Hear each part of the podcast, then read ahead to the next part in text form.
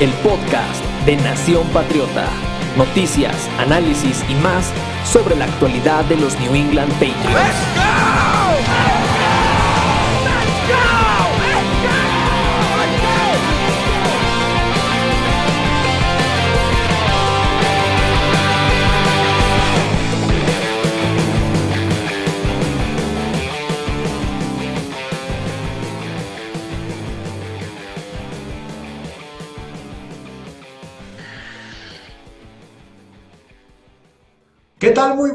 Noches, tardes, días y bienvenidos a un nuevo programa de Nación Patriota, el podcast. Yo soy David Pérez Arias, el gurú, y me acompaña mi buen amigo, compañero, recién llegado también en la agencia libre, a Watson.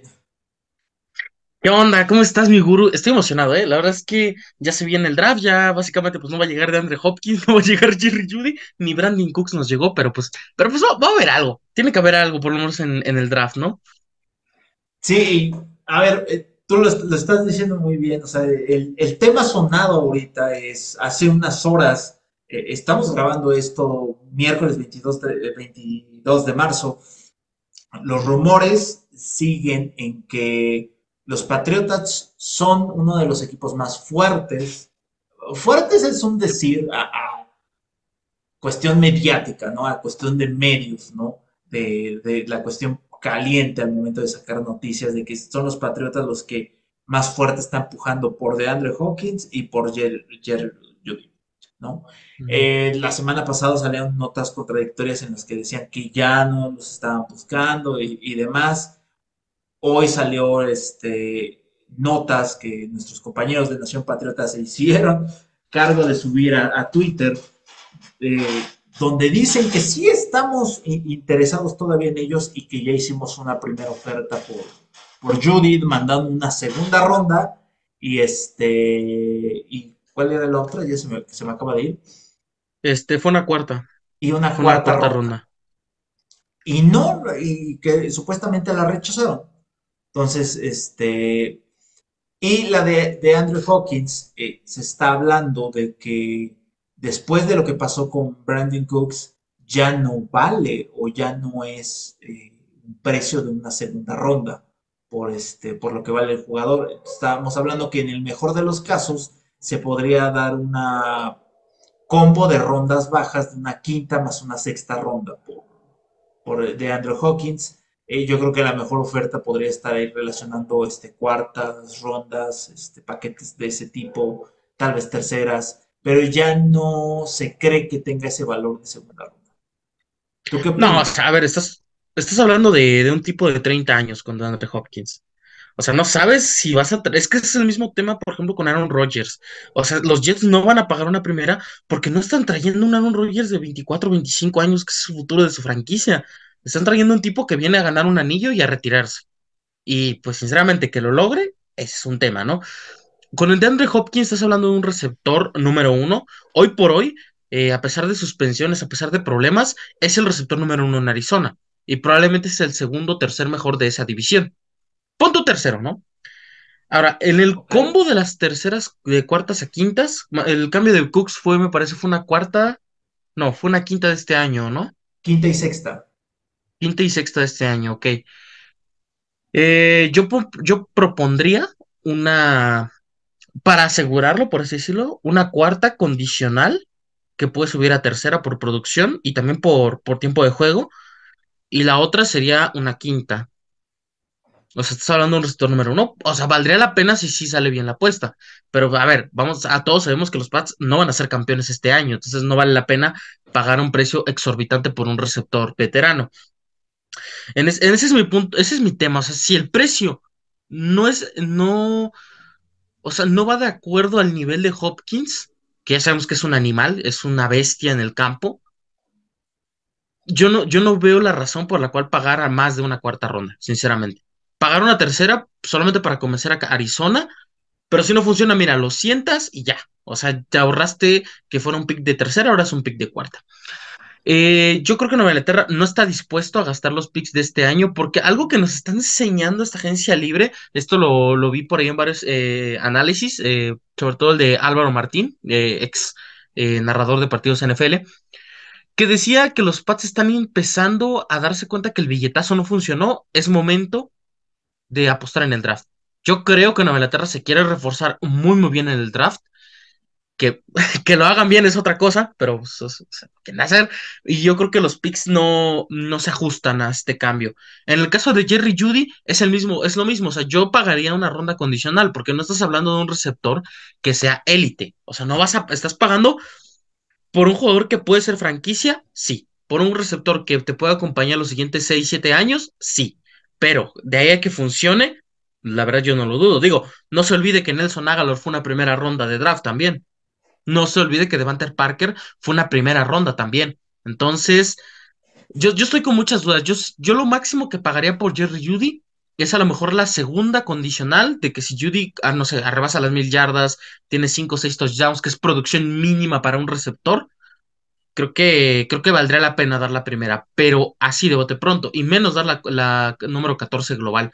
Porque, o sea, si tú ves el draft, o sea, realmente hay un montón de equipos que están buscando coreback o que tienen necesidades muy, muy específicas, entonces en el pick 14 o puedes subir o bajar de una manera en la que te beneficie y sobre todo lo más importante, te puede caer el talento importante en esas rondas, es decir, te puede caer en este caso el, tercer mejor pass rusher que vale más que el quinto coreback, pero pues es jerarquía, o el, no sé, el tercer mejor tackle ofensivo, que la verdad es que para mí fue una clase bastante, bastante divertida, ¿no? Que vamos a tener este draft. Entonces, yo guardaría los picks altos y menos para darlos por estos dos receptores. O sea, creo que me gusta de Andre Hopkins, pero no voy a dar más de una cuarta. Y también me gusta Jerry Judy, pero ni siquiera daría la segunda por él, sinceramente. Antes de meternos al tema de, del draft, de, lo que ya nos viene después de la agencia libre, aquí tocas varios puntos, pero eh, aquí yo me pondría a cuestionar los fanáticos de Nueva Inglaterra son, son muy chistosos, ¿no? Si tú te metes a los grupos de Facebook o, a los debates de Twitter, se critica mucho dos lados de, la moneda que es Nueva Inglaterra. Es, criticas el lado de que Nueva Inglaterra no es agresivo cuando tiene que ver con traer talento. Entonces, eh, cuando pones eh, eh, en la balanza que Jerry Judy eh, podría ser el mejor receptor que ha tenido Nueva Inglaterra en los últimos tres años, o que este, de Andrew Hawkins posiblemente el más talentoso, y así como está la palabra tal cual, talentoso en los últimos cinco años en llegar a Nueva Inglaterra, dar una, dar, o pujar fuerte por cualquiera de los dos es algo que se critica para ambos lados. Se critica porque no haces el movimiento. Los fanáticos realmente lo, dicen. O sea, en Inglaterra es muy tibio al hacer esos movimientos. Y se critica porque pagas mucho. Entonces, para cualquiera de las dos cosas o para cualquiera de las dos cosas que vaya a pasar, no va a dejar, no, no va a dejar de sonar o va a dejar de arder las redes sociales o porque pagaste mucho o porque no hiciste el movimiento. ¿no? Sobre todo porque si alguno de los dos llega a ser cambiado, que posiblemente uno de los dos sí va a estar este, en el lote comercial, se va a hablar mucho de Nueva Inglaterra pudo haber dado eso. Correcto, eso sí, eso sí es. Pues pasa con el contrato de Jacoby, ¿no? Que casi, según era el mismo que el que se le dio a Yuyu, pero pues en realidad pues fueron muchos menos millones, mucho menos dinero garantizado. Entonces, ese es todo un tema. Yo en lo particular no me molesta que Nueva Inglaterra no, no, no sea agresivo. Eh, me molesta que sobrepaguen cuando no se debe de sobrepagar. Y digo, si queremos la comparación, Randy Moss llegó a los 30 años a Nueva Inglaterra y la rompió, pero estaba Tom Brady, aquí está Mac Jones, no, es lo mismo, claramente no es lo mismo. Mejor, y estaba mejor acompañado. Pero eh, aquí, por ejemplo, eh, Jerry Judy Aquí eh, eh, se me hace muy interesante eh, lo de Jerry Judith. También no es que le haya lanzado muchos corebacks buenos a Judy, ¿no? Tiene mucho talento. La verdad es que es mejor que muchos receptores que, este, están hoy dentro del, este, del equipo de Nueva Inglaterra, ¿no? Por lo menos tiene esa velocidad de hacer jugadas explosivas, ¿no? Que falta mucho dentro de, este, de la tercia o, el carteto de receptores que pueda tener Inglaterra hoy, que lo haría más competitivo. Pagar una primera ronda por un jugador así que puede cambiarte el juego no me suena tampoco en algún sentido tan descabellado. A veces el cambio de aires, el, cambio de, lugares a ciertos jugadores les viene bien y cambian mucho, se vuelven mucho más este, productivos. Me tengo, se me hace muy presente para aquellos que, que odian, porque seguramente deben de odiar más que gustarles este, los vaqueros de Dallas eh, hacen el cambio, dan una primera ronda por Amari Cooper. En el momento en que yo vi ese intercambio dije, eh, los Raiders estafaron a los Cowboys, porque Amari Cooper en ese momento no era un receptor de elite, no era un Pro Bowler. Dan la primera ronda y en ese momento este, los Cowboys se vuelven competitivos a nivel ofensivo por pase, a nivel aéreo. No podía creer qué tanto podía cambiar un receptor mediano en ese momento una ofensiva. A Mari Cooper en ese momento no es ni se convirtió en un, eh, en un jugador elite, pero sí cambió mucho el ritmo de la ofensiva de, de los Cowboys ahí en ese momento. Yo no te estoy diciendo que en el momento en que llegue Jerry Judy se va a convertir en un Pro Bowler, pero creo que sí va a cambiar en mucho más la ofensiva de lo que eh, llegaría a sustituir lo que, eh, lo que esperábamos que hiciera Nelson Aguilar. Entonces creo que sí, de, ah, entonces creo que en ese sentido sería mucho mejor que Nelson Aguilar. Entonces, yo creo que en el momento en que Judy nos diera entre 800 y 900 eh, yardas, es una mejora infalible sobre lo que teníamos sobre Nelson Aguilar y lo que te haga Julius Smith-Schuster, que sí es mejor, hay que reconocer que es mejor receptor que, este, que lo que hace Jacoby Meyers. Eh, Aquí van a llevar golpes, ¿eh? Sí, o sea, Jacoby Meyers era muy tibio. A mí lo, único que me chocaba de Jacoby Meyers es que era muy tibio, que parecía que cuando le lanzaban el pase, parecía que cerraba los ojos cuando ya veía que venía el golpe, ¿no? Como que dejaba de buscar el balón y ya estaba cerrando los ojos y tratar de cubrirse. Era algo que no me gustaba de Jacoby Meyers. Eh, y en el caso de DeAndre Hawkins, DeAndre Hawkins es ese, es ese jugador que posiblemente le pueda hacer falta a Nueva Inglaterra de tener talento. Talento al momento de atrapar pases. Yo, eh, algo que se nota mucho en Mac Jones es que sí es muy visual, sí es inteligente al momento de tomar ciertas decisiones, pero también es muy tibio. Tibio por no decir otra palabra que es básicamente Eh, el, este, la, el sinónimo o la expresión natural que dice en el norte del país, aquí en México, por decir cobarde, ¿no? Esa palabra con C. Pero básicamente, Mac Jones es ese tipo de coreback que no arriesga tanto. Para muchos es bueno y para otros es malo. Es malo porque ya cuando el partido está casi liquidado, lanzar esos bombazos, pues ya realmente no te cambia nada, pero al menos te da como cierta nivel de él lo está intentando, ¿no? El nivel de, pues, pues ni modo, ¿no? igual tampoco podemos decir mucho porque a Mari Cooper cuando llegó a los, a los Cowboys ya había sido dos veces Pro Bowler y el pick que dieron los Cowboys a los Raiders fue Jonathan Abram, que lleva tres equipos en un año.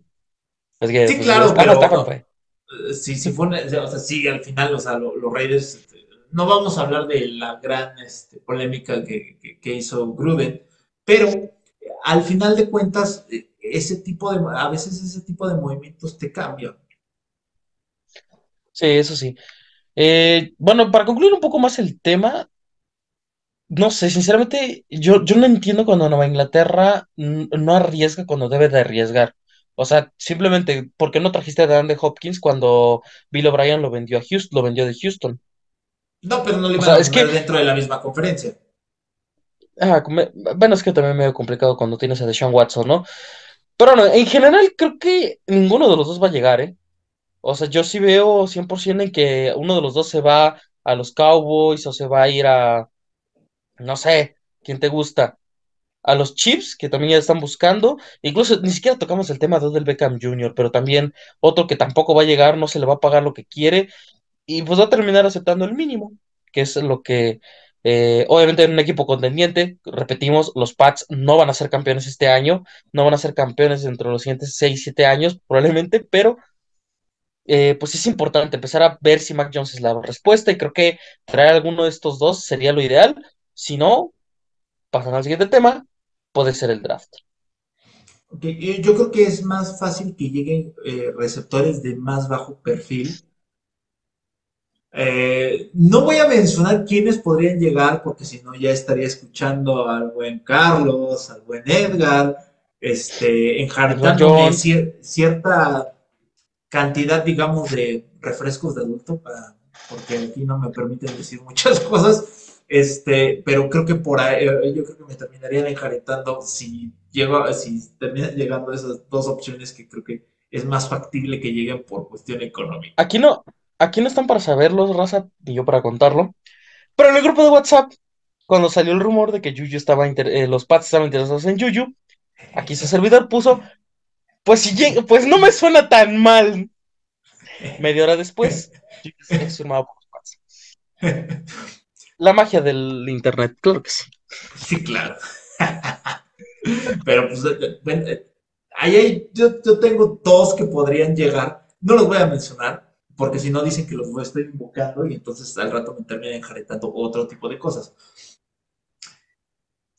Eh, pero bueno, a ver, ya, ya terminada la agencia libre, ya que llegaron ciertos movimientos que sí me terminaron gustando, hicimos, cierta eh, hicimos ciertas mejorías, ligeras mejorías. O sea, puedes calificar a eh, Juno Smith con un 7 de calificación llegó Gesiski, que es una mejoría en 7, de 7.5 a 8. Este, llega Juju Smith-Schuster en lugar de este, Jacoby Meyers, que es de un este, 7 de calificación a un, tal vez también lo mismo, un 8. Así, ligeras mejorías, pocas, ¿no? Este, Demian Harris llega Robinson, que me parece mucho mejor corredor que Demian Harris este, por lo menos más sano y por lo, y por lo menos un corredor que sí llega a las, a las mil yardas y que te juega todos los partidos. Este, entonces sí hay mejoría en ciertas cosas, ¿no? Menos en la línea ofensiva, eso es lo de cada año. Te amamos, Riley Riff. ahí, ahí, ya que se aclaró la, la agencia libre en ese sentido de las contrataciones, digamos, chonchas, ya es más claro por lo que se viene en el draft. Con la selección número 14 a Watson, ¿qué es eh, posición? No sé si quieres todavía un nombre, pero ¿qué, ¿cuál es la posición que a ti te suena más lógico que llegue en primera ronda? Es que, a ver, o sea, antes de la agencia libre, la, el top 5 de, de, necesidades era wide receiver, tackle ofensivo, linebacker, eh, ¿qué más era? Bueno, línea defensiva en general y ah, me, está faltando uno. Corner. Corner. Ah, corner antes de, de linebacker. Ajá, sí. Ahora, viendo lo que se hizo, pues es que yo veo las mismas tres, ¿eh? O sea, yo veo wide receiver, corner y, y tackle ofensivo. ¿Qué me suena más lógico? Eh, ir por cornerback. Creo que los Pats, a ver, o sea, si te cae un Joy Porter o un Cristian González, sería lo ideal. O creo que los dos encajan bien en el sistema. Si te llega el safety de Alabama, pues yo no lo vería sentido seleccionarlo, porque simple y sencillamente ya vas a pasar a Jalen Mills a ser safety, entonces no tiene sentido volver a saturar una posición que realmente hoy por hoy no necesitas. Adrian Phillips, Kyle Dogger, eh, Joshua Bledsoe, ahora Jalen Mills, o sea, realmente estás muy bien cubierto en safety apoyar a los corners va a ser lo ideal. Y creo que sí vamos a ver un cornerback en el pick número 14 global. En el caso de que, como les digo, no llegue un Joy Porter, eh, no llegue eh, Cristian González, no sé qué otro corner te gusta a ti, pues yo vería factible ir por un tackle ofensivo. Obviamente, pues la fantasía, la fantasía ideal sería que fuera Jordan Brooks, pero digo este Broderick Jones, pero ¿por qué estaba pensando en Jordan Brooks? Eh, Broderick Jones, pero pues ya sabemos que eso no va a pasar, señores señores. Pónganse realistas. A ver, eh, realmente, eh, si, si, viéramos por necesidades, eh, realmente yo creo que la necesidad más importante es la línea ofensiva, el tackle, sobre todo. Eh, sin embargo, eh, cuando tú revisas cómo está el tablero dentro del draft, que, que para John y, y Salvador, escuchando la, la, transmisión de la semana pasada, si no lo han escuchado, métanse a la página de, este, de Facebook de Nación Patriota, ahí todavía está el, el, video para que lo puedan escuchar. Hablan acerca de que es muy posible que se vayan eh, de 5 a 4 corebacks dentro de los primeros 10, que no creo que vaya a pasar, yo creo que se van a ir 3 eh, dentro de los primeros 10 y 5 en la, primera ronda, pero ya más atrás los otros dos. Pero eh, realmente, si analizas el tablero, para cuando Nueva Inglaterra le toque elegir por las necesidades que tienen eh, los equipos que también están dentro de esas, este, el tackle ofensivo, ya estaría eligiendo este, Nueva Inglaterra eh, entre el quinto y tal vez cuarto en el mejor mejor de los panoramas tackle ofensivo, el mejor prospecto número cuatro o el quinto mejor. Que en el orden que quieran podría ser este Darren Gray de Tennessee o Anton Harris de Oklahoma, eh, cualquiera, de los, cualquiera de los dos en el orden que quieran. O, este, o si gustan agregar tal vez en la mezcla a este Jalen Dukan de Maryland, ¿no? Por ejemplo. Este, entonces, pero no hay mucha diferencia entre estos tres, por ejemplo, en talento. Entonces, eh, ya en este punto, no creo que valga la pena gastar el número 14 por ese nivel de talento. Yo creo que así como está el tablero, puedes encontrar la misma calidad de, talento en la posición de tackle en la segunda ronda de lo que encontrarías dentro de la posición número 14. Entonces creo que lo más inteligente en ese caso sería o te echas para atrás o tomas al mejor corner disponible que también en ese caso yo creo que ya se fue González y se fue Porter. Pero seguiría eh, Witherspoon. Witherspoon no me gusta. ¿Por qué Witherspoon no me gusta? Porque vino de una división muy floja. Entonces, ¿qué tan bueno puede ser si dentro de, de lo que se enfrenta los es más, los receptores que se, por los que se va a enfrentar no están dentro del top 15 de primeras selecciones que se van a ir en el draft. Entonces, ah, ¿qué, es que tipo es, de, complicado. ¿qué, ¿qué, tipo de valor tiene, no? Entonces, y, lo, lo, chistoso aquí es Witherspoon, ¿quién lo, ¿quién lo quemó? O sea, ¿con quién le fue mal? Con los dos, con los dos receptores de Ohio State. Y estamos hablando que los y estamos hablando que, que, esos dos receptores son talento de primera ronda. Es que es, que es muy complicada esa evaluación, ¿eh? Otra opción, medio loca también, es que también no, no, sabemos qué otra cosa esté negociando Nueva Inglaterra, ¿no? O sea, probablemente busquen otro tackle. Es que también se nos fue Andre Dillard, ¿no? Como un posible destino. Uh -huh. ¿Qué tal Quentin Johnston? Que se barajea mucho también en muchos mock drafts. Igual a mí no me gusta, ¿eh? O sea, a ver, vamos a entrar en, materia. Yo a mí no me gusta ningún receptor para Nueva Inglaterra en este draft. O sea, creo que no, no hay ninguno que me llene el ojo 100%. Sería como básicamente tener lo mismo que con Yuyu, para mí. Ok, pero ah, ah, espérame, antes de pasar ya a los receptores, tú me preguntabas cuál era el, eh, el corner que, que me gustaba dentro de la mezcla me gusta, ya para cuando te toque elegir, ya pensando que no está este Porter o este, o este, tal vez este Forbes de, Mississippi, si ya no están dentro de la mezcla, El que me gusta más es Kelly Ringo de Georgia. ¿Por qué me gusta él sobre Witherspoon? Porque cuando llegamos, cuando se llegó a los playoffs del Nacional, fue un corner sólido, que si no fue extraordinario, sí se enfrentó a lo mejor de la nación. Se enfrentó a talento de primera ronda. Entonces, cuando lo comparas en ese sentido, te habla de que las deficiencias que tiene no, son, no van a ser tan difíciles de corregir y va a ser un corner que va a poder estar dentro de la, línea, de la primera alineación o dentro de los primeros 53 jugadores. Entonces, creo que es un creo que va a ser un corner que, tal vez no es necesario que lo pongas este, como corner 1, pero sí va a poder llenar los zapatos del corner 2, con posibilidades de que en su segundo año va a ser corner 1. Sí, sí suena más razonable, eh, la verdad.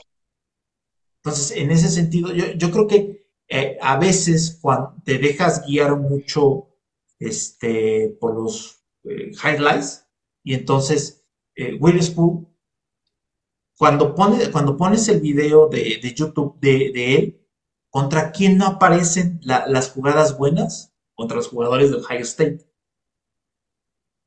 Cuando se lo... Ajá, cuando se lo quema. Le, hicieron sin respeto, la verdad. Bueno, eh, nos quedan 10 minutos. Vamos ahora, si, si quieres, ya con los receptores. Bueno, a mí realmente no me gusta ninguno. Es que realmente yo no veo ninguno que lleguen al, pick número 14 que valga la pena. Creo que igual es el mismo caso, o sea, del valor, yo creo que bajaría por no. Bajaría a la segunda ronda, probablemente. O sea, el que más me gusta es Jackson, pero. Eh, del de Ohio State, pero de ahí en más, no sé, sinceramente creo que tampoco se adapta también al sistema. Bueno, es que también depende de qué quiera hacer Bill O'Brien. Eh, yo sigo, a mí me sigue, yo sigo insistiendo, a mí me sigue gustando Jackson de Ohio, State. Ese es el, receptor que más me gusta de, este draft para Inglaterra. Si llegasen a gastar una selección de primera ronda, yo la gastaría en él por una cuestión de seguridad por la universidad de donde viene. Eh, a diferencia de nuestros compañeros de la Nación Patriota que están esperando que caiga este Quentin Johnson, que lo tomarían, que para muchos es un receptor que va a ser este receptor uno desde el primer día, o este Jordan Addison de, de USC. Eh, saludos a John, porque es creo que el que más presiona con él. Pero él, en particular se me hace muy similar a este al innombrable, al innombrable de Nueva Inglaterra. No lo voy a decir nada más para no salarlo por si llegase a caer. Por si nos... tú dinos. Al buen Harry, al, buen Harry, a Nikhil Harry, se me hace muy similar, se me hace una ilusión se me hace como ese tipo de, se me hace ese tipo de, receptor. Ah, medio, complicado, eh, medio complicado. Igual y, digo, falta mucho para el draft, pero yo sinceramente me sí me inclinaría buscando el corner. Probablemente subiendo. Ese es un, ese es un punto, rápidamente. ¿Tú subirías por un cornerback? Eh, o sea, bajar al, no sé, al 10, por ejemplo. Para tomar. Mm, a ver, así como que rápido. Simulación rápida, se va. Sí, sí, sí. Fuéramos, por ejemplo... número uno global.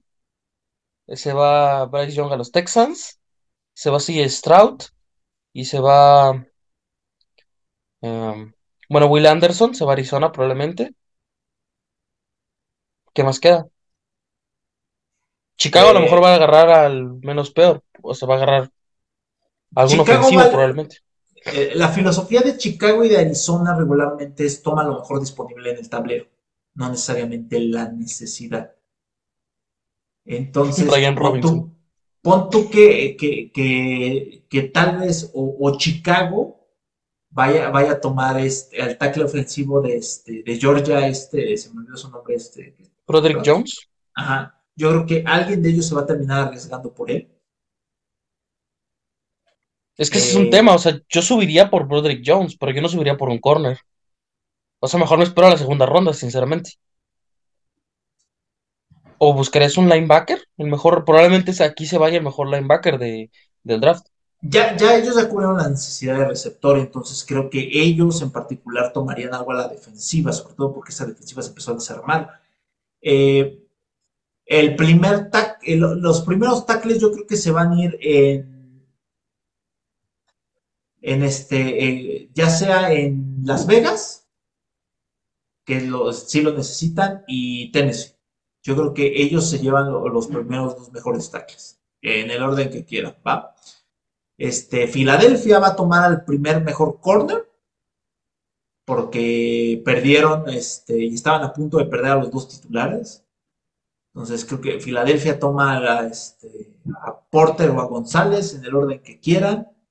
Este, híjole, aquí está interesante porque vuelve a elegir este, los Tejanos. Los Tejanos tienen la posibilidad de corregir el error del año pasado de, cuando eligieron a este, ¿qué es? Singler sobre este, Stingler sobre este, sobre el no, Sos Garner. sobre Sos Garner. Lo dije el año pasado en el podcast de los cuatro downs. ¿Quién la cagó más en el draft? Los Tejanos, porque tenían ahí a Sos Garden y lo dejaron pasar y dicho y hecho, el novato defensivo del año fue Sos Garden ahí tienen la posibilidad de corregir ese error y llevarse al mejor corner disponible en ese momento. O se llevan al primer receptor. Los Tejanos también pueden ser ese equipo que se puede llevar al primer receptor. Ah, no sé, yo también, es que yo también ya complicado, ¿eh? Es que el pick 14 es muy. O sea, no es malo, pero sí es que es un pick medio complicado para buscar talento. Es que, fíjate, Sí, eh, los Tejanos pueden, eh, eh, pueden ser ese. Te acaban de cambiar a Brandon Cooks. Entonces, tienen un grupo de receptores un poco raro, ¿no? Entonces, yo creo que ellos podrían llevarse el primer receptor. Luego vienen los Jets, pero estamos pensando que, que tal vez ahí no estén eligiendo los Jets y que tal vez ahí estén eligiendo los Packers. Me ha complicado, ¿eh? Me ha complicado. es que también, si se van los cinco corebacks antes, sí, sí valdría la pena subir. O sea, porque realmente nada más otros cinco equipos estarían escogiendo otra posición diferente. O sea, y ahí se puede ir, ¿qué te gusta? Los dos primeros tackles, probablemente los dos primeros receptores y a lo mejor solamente un corner. O sea, probablemente sí valga la pena subir. Yo creo que la estrategia ahí es, eh, realmente Seattle tendría que conformarse con elegir al mejor, peor prospecto de coreback. ¿No? Porque ya sabemos que se van a ir seguramente los dos mejores este, a Carolina los tres mejores. Pon, eh, mm, digamos que, digamos que, que Indianapolis lo tomase, tomase a, al de Kentucky, ¿no? Pero este, este, Will Lewis. Ajá, entonces eh, Seattle tiene que tomar ahí una decisión podría ya este, conformarse con el quinto mejor prospecto de coreback o mejor tomar al mejor jugador disponible en ese momento en el tablero. Entonces, Seattle creo que es un pick interesante para ver qué hace, porque tal vez si ya no están los mejores eh, corebacks que, este, disponibles o, y no les convence el mejor, el mejor quinto prospecto, entonces igual y le conviene echarse para atrás Suena razonable, eso no suena también. Igual cambiar el pico en Seattle sería, sería buena idea. Luego está Detroit, pero Detroit ahí también, eh, creo que Detroit también puede tomar ahí un corner. No. Es que se les acaba. No, lo que te queda no. Es que también Detroit tiene un proyecto muy sólido. Yo tampoco, yo no iría a este draft por un coreback. No, Si no es uno de los dos mejores. ¿Mm? No, corner. Ah, corner creo que eh, eh, los Lions se, irían por un corner. Eh, Atlanta también. Probablemente, probablemente. Atlanta también es muy raro. También creo que entre Atlanta y, Las Vegas son, son esos equipos que se llevarían los dos primeros tackles. Pues que estás hablando que se van los dos primeros tackles, el mejor pass rusher y probablemente lo único que te queda en el P14 sea el mejor safety. Ajá, sí, o sea, porque también yo creo que Tennessee también se lleva uno de los mejores tackles disponibles. Cuando te decía que el cuarto mejor, cuarto, quinto mejor tackle llega al número 14, es probable porque este, Tennessee está en una reestructura completa de su línea ofensiva. Correcto. Entonces, eh, a ver, ¿quién, ¿quién más te queda? Uh, no sé, si, no sé si Filadelfia vaya a tomar también este, un corner eh, o si vaya a seguir apostando, porque perdieron muchas piezas importantes. Entre ellas, este, perdieron a su corner titular, perdieron un eh, guardia titular, perdieron un linebacker titular, este, corredor titular, no creo que vayan a ir por, por corredor. Sí, sí, eso sí va a estar, eso es todo un tema, ¿eh? Yo creo que el siguiente episodio sí vamos a tener que tocar el tema de cómo se va a mover el draft, porque yo sí creo que va a haber por lo menos un trade de los Pats. Ya sea subiendo o bajando, pero va a haber trade. Bueno, yo creo que lo dejamos mucho en incógnita porque se nos está acabando el tiempo, así que rápido tus redes sociales y despídete porque ya nos vemos. Eh, arroba 54-Watson en Twitter y suscríbanse al canal de YouTube de Nación Patriota. Estamos cerca de los 500 suscriptores ya. Yo soy David Pérez Álvarez el Gurú, ahí me encuentran en Twitter como arroba Raiva, que subo mucha información de la conferencia americana y los patriotas de Inglaterra a esa cuenta. No olviden suscribirse a todas las redes sociales de Nación